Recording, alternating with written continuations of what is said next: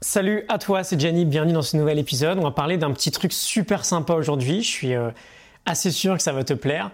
J'aimerais te parler de trois jobs, euh, de trois casquettes en fait, on pourrait même dire de trois identités qui peuvent nous inspirer à partir du moment où l'on souhaite progresser dans n'importe quel domaine. Et c'est vraiment hyper large, ça peut être le développement d'une compétence en particulier, peut-être pour ton job, ça peut être le fait d'apprendre un sport ou d'apprendre un art, n'importe quel objectif en fait. Mais ce qu'on va faire, c'est qu'on va essayer en particulier de l'adapter à la mise en place de bonnes habitudes dans notre vie. Mais tu vas voir, c'est une image que tu pourras littéralement utiliser, je me répète, dans n'importe quel domaine.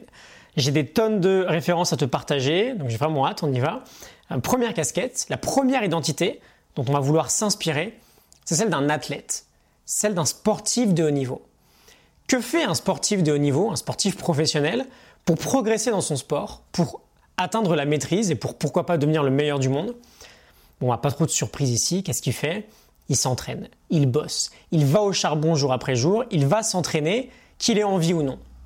Et on va développer tout ça, mais l'idée pardon derrière cette première identité, c'est que finalement, peu importe ton objectif, tu vas devoir mettre les mains dans le cambouis, tu vas devoir te donner les moyens de l'atteindre. Il y a des tonnes d'exemples vraiment sympas que l'on peut piocher dans le sport, beaucoup de références aussi.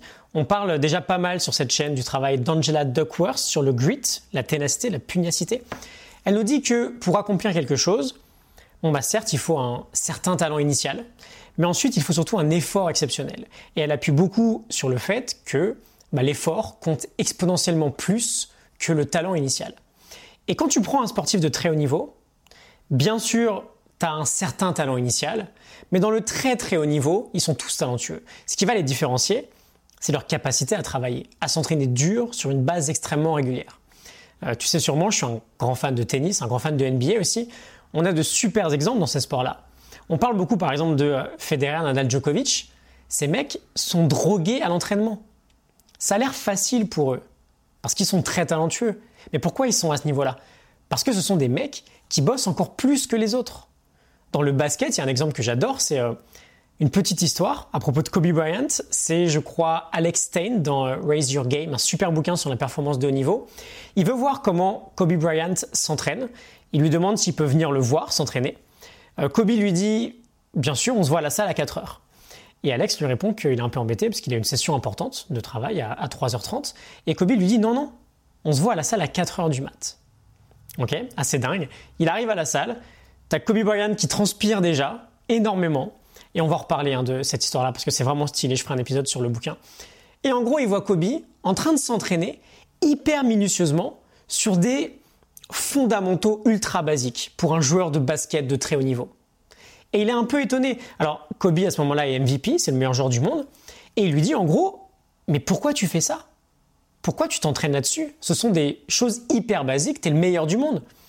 Et super inspirant, Kobe lui répond À ton avis, pourquoi tu penses que je suis le meilleur du monde? Et donc la morale là-dedans, non seulement l'athlète, l'athlète pardon, de très haut niveau s'entraîne dur, mais en plus de ça, il s'entraîne aussi sur des choses, aussi et surtout sur des choses extrêmement simples.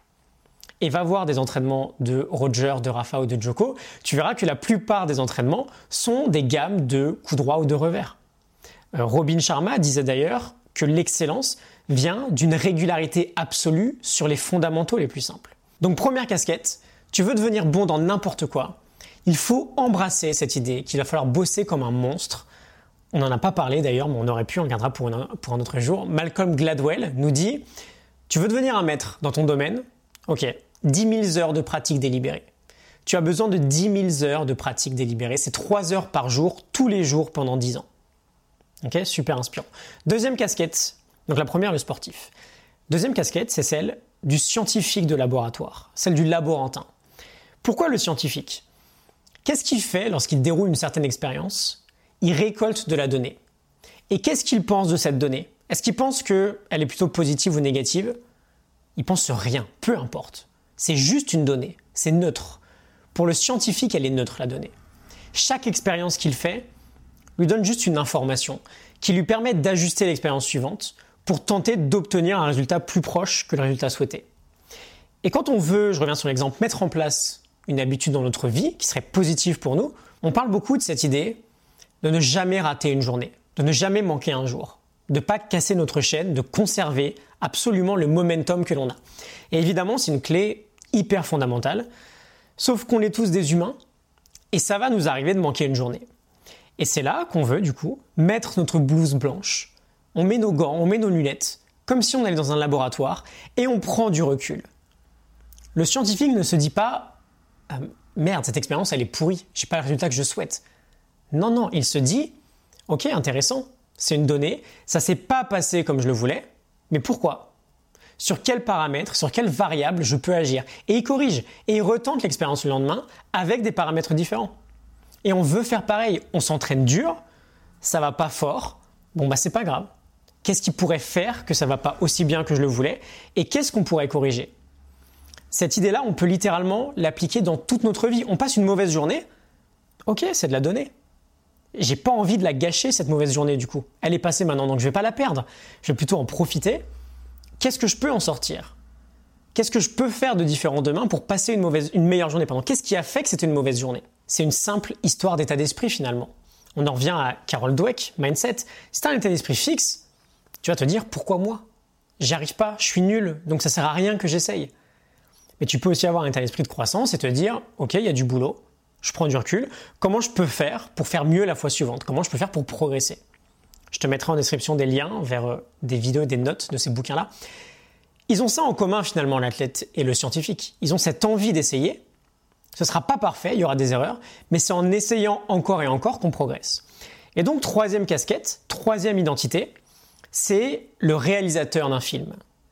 L'idée générale, c'est qu'on va vouloir embrasser les erreurs que l'on va faire sur la route.